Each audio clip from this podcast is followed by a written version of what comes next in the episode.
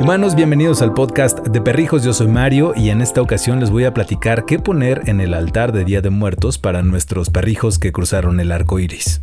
Antes de comenzar, le quiero dar muchísimas gracias a todas las personas que nos han apoyado en PayPal. Aquí en la descripción del episodio les dejo una liga para que puedan ayudarnos. Hacemos este podcast, ya saben, con muchísimo gusto, pero una ayudadita nunca cae mal. Humanos, pues llegamos a una de las temporadas más importantes en cuanto a tradiciones mexicanas, que es Día de Muertos. Los mexicanos, ustedes saben, celebramos muchísimo estas fechas y nos encanta tener una conexión con las personas que ya se fueron, pero también con los peludos que ya se fueron. Antes de iniciar y platicarles qué poner en sus altares, quiero contarles algo que nos han dicho las personas que nos escriben por TikTok. Es si aplica también esto para otro tipo de animales como gatos, como hámsters, como conejos, como tortugas, como aves, y la respuesta es sí. También hay otra pregunta que nos hacen recurrentemente, que es, ¿y si yo no soy mexicana o mexicano puedo hacerlo? Por supuesto, nosotros estamos orgullosísimos de estas tradiciones y nos llena de alegría compartirlas con personas de todo el planeta. Primero quiero comenzar platicándoles un poco a dónde se cree que los perros van al morir. O sea, cuando un perro muere, ¿a dónde va?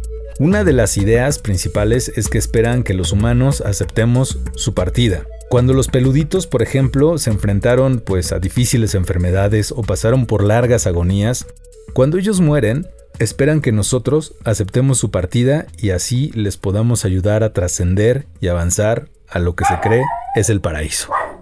Dice Balam que sí. Otra posibilidad es la reencarnación. En algunas religiones, por ejemplo, se piensa que los animales reencarnan en animales de la misma u otra especie y van adquiriendo experiencias en cada vida obteniendo un crecimiento espiritual. Nosotros hemos escuchado que también los perritos como que van acumulando experiencias y van como subiendo de nivel por decirlo así. Si alguien le sabe mucho más este tema, por favor, díganmelo y díganmelo en contacto arroba perrijos.com.mx. Pero la experiencia que tenemos con Lola y Balam, lo voy a decir así, espero no me tundan a palos. Pero sentimos que Balam es de repente como más silvestre, como... no sé, como, como que le hace falta experiencia en general. Y, o sea, sí, es joven, tiene 5 años, Lola tiene 11. Pero recuerdo muy bien que cuando Lola tenía la edad de Balam, la forma de comunicarse de Lola con nosotros era muy diferente a la que tiene Balam con nosotros. Balam, por ejemplo, es un ser que sentimos que todavía necesita experiencia espiritual, por así llamarlo de alguna manera. Y me da un besito mientras hablo, porque sabe que lo hago con todo el amor y todo el respeto que le tengo a, a la balanciana patas de gato. Y en cambio Lola sentimos que está a un pasito de ser persona. Yo sé que muchos de ustedes me van a decir Mario, pero mi perro también. Estoy así, estoy seguro que van a decir mi perro también parece persona, sí. Pero Lola, o sea, Lola ya se comunica. Yo creo que, o sea, le falta hablar nada más para ser un, un humano que se pueda comunicar. Y Balam sí tiene todavía una comunicación como muy animal. Lola de repente es muy animal, por supuesto. O sea, animal en el buen sentido de la palabra. Pero de repente hasta a mí me juzga, me cuida, pero me cuida, de veras me cuida. Cuando me meto a la playa, por ejemplo, Lola se me queda viendo y en actitud de mamá de yo no me voy de aquí hasta que no te vea salir del mar, güey. Y Balam está dando vueltas en círculos. Y Lola de verdad alza su cuello como jirafa tratando de encontrarme y ya que me encuentra se calma. O sea, eso está interesante, por así decirlo. Pero bueno, se cree que hay algunos perritos que van avanzando a nivel espiritual y entonces pronto llegarán a ser personas. Alguien por ahí me dijo alguna vez que se encontró a una persona y que sentía que era como una vibra tipo su perro o como que tenía un hijo y sentía que la vibra era como tipo alguno sus perritos que ya no estaban, no sé, algo así. Es extraño lo que estoy diciendo, lo sé, y me hago responsable de mis palabras para que luego no me digan cosas raras. Bueno, otra posibilidad es eh, que sus peluditos cuando se van de este plano se transforman en energía. Su cuerpo físico, por ejemplo, se va a convertir en un cuerpo energético porque así se libera después de la muerte y pues regresa a la energía de la naturaleza. Qué padre idea, ¿no? Otra cosa es que cruzan el arco iris. Esto lo hemos escuchado muchas veces y ese nombre, bueno, o esta posibilidad se le atribuye a este posible paraíso al que van los perrijos cuando mueren, y ahí nos los imaginamos de pequeñitos corriendo de un lado a otro, llenos de paz, de felicidad y de muchísima tranquilidad. También se dice que esperan a sus humanos en el paraíso. Ahí no perdamos la esperanza de que las personas podremos reencontrarnos en algún momento con nuestros perrijos y a mí me gusta creer eso, que en algún momento volveré a ver a Lua, a Tabata, a Kenia, la Pelusa, algunas de las perritas que fueron muy importantes para mí y yo quiero pensar que en algún momento me van a estar esperando por allá para divertirnos, para abrazarnos, para que me muerdan, para que juguemos y la pasemos muy bien. Hay una leyenda que dice que tampoco es tan fácil llegar eh, al otro lado, por así decirlo, cuando las personas morimos, por ejemplo. Y se cree que las almas se van a enfrentar a distintos obstáculos y este camino consta de atravesar nueve inframundos o nueve ríos. Esto tiene que ver más con una cuestión prehispánica mexicana. Y aquí los encargados de ayudar a los humanos a cruzar el camino eran los perros, principalmente esos choloscuincles. Búsquenlos, si no los conocen, búsquenlos. Son de verdad unos perros muy bonitos y yo siento, siempre he sentido cuando estoy cerca de un cholo que tienen una energía muy interesante. Porque se dice que estos peludos representan al dios Xolotl en la mitología tolteca de México. Bueno, les voy a platicar ahora un poco acerca del papel de los perros en el Día de Muertos. Y según la leyenda, yo les decía que estos perros deben de cargar a las personas sobre su lomo al atravesar la primera etapa del camino al río Apanoyan, que es cuando uno ya se muere, tiene que cruzar estos ríos. Si las personas, por ejemplo, no trataron bien a los animales en vida, pueden correr el riesgo de que no crucen el río y se queden atrapadas en ese lugar. Esta leyenda a mí también me la contaron en algún momento en el Totonacapan, concretamente en la zona arqueológica del Tajín, ahí me contaron esta posibilidad prehispánica de que los perros ayudaban a cruzar. Y entonces, es por eso que los perros son seres que juegan un papel importante en el Día de Muertos y también se cree que ellos vienen del Mictlán para visitar a los que fueron sus humanos mientras habitaban este mundo. ¿Cuándo ocurre esto? ¿Cuándo hay que poner la ofrenda para nuestros animales? Y lo voy a decir así porque muchas personas de verdad me preguntan, Mario, ¿se puede o no se puede ponérselo a otro animal? Sí, por supuesto, yo creo que sí. Me han preguntado también, Mario, ¿se la podemos poner, por ejemplo, si tiene unos días de haber muerto? Yo creo que sí, yo lo haría pero no sé si alguien que tenga eh, estudios más profundos en este caso me diga no, porque cuando mueren pues llevan como cierto tiempo. Ya saben que cuando las personas fallecen se hacen rezos y tardan como un rato o se cree que tardan un rato en desprenderse de este plano. No lo sé. Habrá que investigarlo más a fondo con alguien que sí le sepa esa parte. Pero yo, yo, yo, yo, Mario, sí lo haría. Cuando murió, por ejemplo, Lua y en noviembre ya estaba en el altar de muertos la foto de Lua. Ya estaba todo para Lua ahí, entonces yo sí lo haría. Me han preguntado también, insisto, si viven en otra parte del mundo, si pueden ponerle un altar a su perrito en Día de Muertos. La respuesta es sí.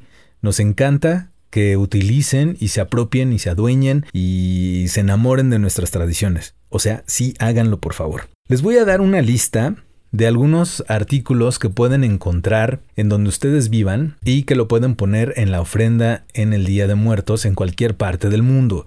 Si no encuentran alguno de los artículos, bueno, lo pueden sustituir por algo parecido. Ya les iré platicando. El primer artículo que vamos a utilizar es una veladora. Las veladoras son símbolo de luz, de esperanza y fe y sirven como guía para que los perrijos regresen a su antiguo hogar. Las flores, también son importantes, son de cempasúchil. Las flores de cempasúchil son unas flores típicas mexicanas que son de color naranja como es que es un naranja muy bonito, como naranja huevo, por ahí más o menos. Y estas flores pues se dan específicamente en esta temporada. Si ustedes viven en otro lugar, pueden utilizar unas flores amarillas, unas flores naranjas y no pasa nada. Yo, por ejemplo, utilizo flores artificiales o flores hechas con papel que compramos hace muchísimos años y cada año las ponemos con mucho gusto. Estas flores, con este característico aroma, que es un aroma muy rico, muy dulce, representan al sol con este color que va a iluminar el camino de tu perrijo. Hay algunos que, le, por ejemplo, ponen en los pueblos de la República Mexicana un camino de flores de cempasúchil, de pétalos de cempasúchil, para que nuestros seres queridos que ya no están en este plano puedan encontrar el camino de regreso a casa y se ve muy bonito. También les recomiendo utilizar una fotografía que puede ser eh, pues un retrato que tengan por ahí para recordar aquellos grandes momentos y grandes amores que pasaron con sus peluditos y esto es importantísimo para tener en la ofrenda. Otras personas me han preguntado, Mario, yo no tengo una foto por diversas circunstancias porque algunas personas, por ejemplo, tuvieron un perrito cuando eran muy jóvenes o no tenían los recursos para tomar una fotografía o ya no existe la fotografía. Fíjense que es bien curioso porque otros seguidores en TikTok, por ejemplo, han dado la respuesta y la respuesta es pónganles un dibujito.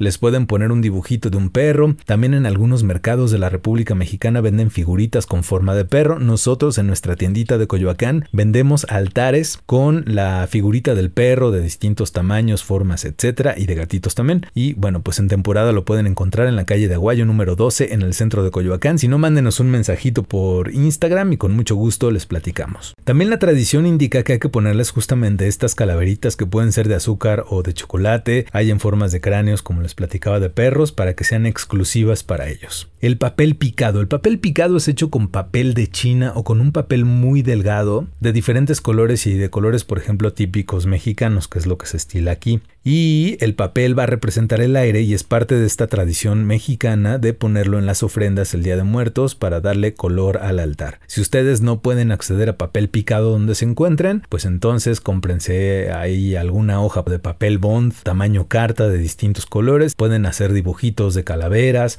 o pueden hacerle algunos cortes para que se vea y ya con eso pueden construir su papel picado. No se preocupen tanto. La comida, la comida es fundamental. Aquí ponemos croquetas y también podemos poner los premios favoritos para los peluditos que ya cruzaron el arco iris. Y esto es pues para que recuerden esos momentos que compartieron con sus humanos. Y seguramente les va a hacer falta la comida porque se cree que tienen que caminar un largo trayecto, tienen que andar unas largas distancias para poder regresar si no ven la película de Coco. Y se van a dar cuenta que sí tienen que caminarle duro. Entonces van a llegar sedientos, van a llegar hambrientos y qué padre que después de un año de no verse o no encontrarse, pues puedan disfrutar otra vez de ese premio que les esté esperando, ese premio que es único para ellos. También es importante ponerles agua, como les decía, probablemente el camino que tengan que recorrer de regreso a casa va a ser largo, así es que probablemente se quieran refrescar un poquito. Yo también les pongo juguetes, les puedo poner sus pelotas o algunos peluches que estoy seguro que tienes algunos guardados que son atesorados por ti y es momento de sacarlos y ponerlos en el altar. Los puedes poner ahí y bueno, pues esto es un recuerdo de los paseos que ustedes tenían o de los días que pasaban jugando en la casa. También les puedo recomendar que pongan pongan algunos accesorios. Pueden poner la cobija en la que dormía todas las noches o ese collar que tenía o la plaquita si es que todavía la conservan o alguna cosa que fuera única de tu peludito. Y otra posibilidad es el pan de muerto, que esto es tradicional de México. Y bueno, pues hay pan de muerto para perros, que también lo tenemos en nuestra tiendita de Aguayo número 12 en el centro de Coyoacán. Ahí pueden conseguir el riquísimo pan de muerto para perro, lo pueden poner en la ofrenda. Y pues bueno, ya que pase el Día de Muertos de los Perritos, que se cree que es el 27 de noviembre, ya se lo pueden comer ahí los otros perritos que estén en la casa. Ahora, muchas personas me han preguntado, oye Mario, ¿y si yo lo pongo del 26 al 27? Sí se vale. Mario, si yo lo pongo el 27, sí se vale. Y muchos dicen que puede ser el 28, 29, 30, el 1 o el 2 de noviembre. Yo, por ejemplo, cuando no tenía información, lo ponía el día 1 de noviembre, que es cuando se cree que regresan los niños, los niños que fallecieron. Yo se lo ponía esa noche a Kenia y a Lua y pues ahí me quedaba un ratito platicando con ellas en el altar de Día de Muertos. Entonces, lo que tu corazón te diga me parece que está bien. Lo que yo sí creo es que en esas noches pasan cosas. Yo les puedo decir que en la sala de la casa Perrijos, en esas noches se escuchan cosas y a veces se llegan a escuchar como collarcitos de perros. Y a mí me da muchísimo gusto pensar que Kenia regresa a jugar conmigo o que Lua regresa a jugar conmigo. De verdad me encanta esa posibilidad y me hace sentir aliviado. Humanos, si les gustó este capítulo, por favor compártanlo. Es bien importante que por favor nos sigan en Spotify, que también nos regalen 5 estrellas y activen las notificaciones. Y por favor escríbanos a contacto arroba perrijos.com.mx si tienen algo que contarnos. Recuerden que si quieren anunciarse en el podcast de Perrijos, también nos pueden escribir al correo contacto arroba perrijos.com.mx. Humanos, ahora sí, nos vamos a disfrutar el Día de Muertos donde quiera que se encuentren. Les mandamos un abrazo, un beso y un lengüetazo. Y una sacudida también, dice Balam. Recuerden que el podcast de Perrijo se produce en la Ciudad de México y todos los derechos son reservados.